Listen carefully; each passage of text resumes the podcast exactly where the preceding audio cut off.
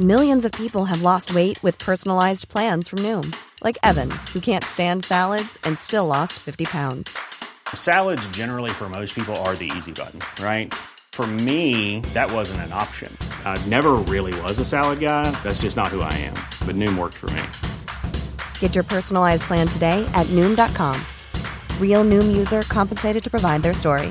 In four weeks, the typical Noom user can expect to lose one to two pounds per week. Individual results may vary.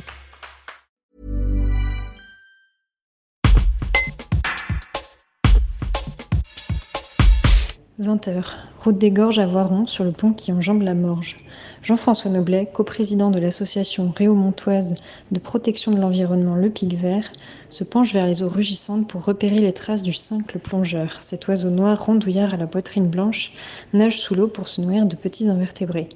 Lui qui a besoin d'une eau propre est surtout menacé par la pollution, pouvant atteindre sa fertilité ou le rendre malade. Faute de l'apercevoir, ses pelotes de réjection marquent la trace de son passage. Un reportage d'Hélène de la Roca.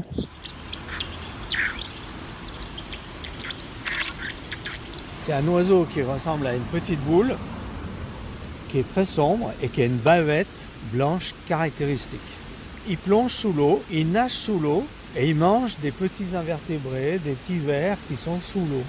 Alors c'est pour ça qu'il a, des ailes assez courtes et il a un- un plumage qui est très hermétique, c'est-à-dire euh, il n'a a pas besoin de se sécher, il se secoue un coup et l'eau euh, glisse sur ses plumes. Donc il mange des petites crevettes, euh, les petits gamards on appelle ça, des, larves d'éphémères, des choses comme ça.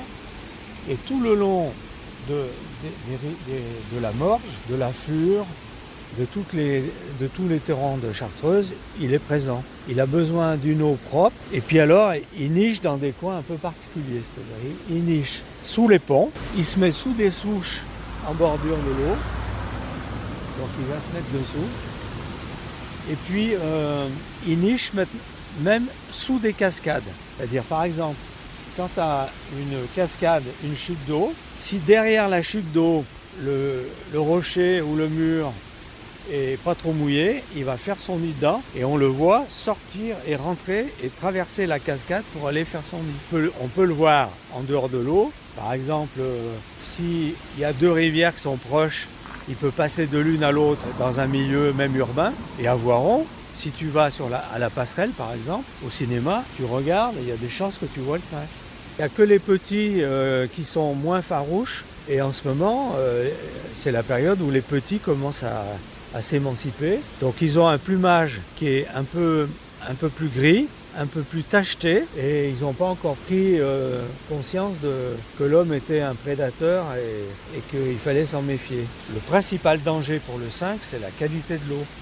Parce que si il y a, une grosse pollution, bah, il n'y a plus d'insectes, d'éphémères, de, de libellules, de, de friganes qui sont dans la rivière. Et donc il a un problème de, nourriture.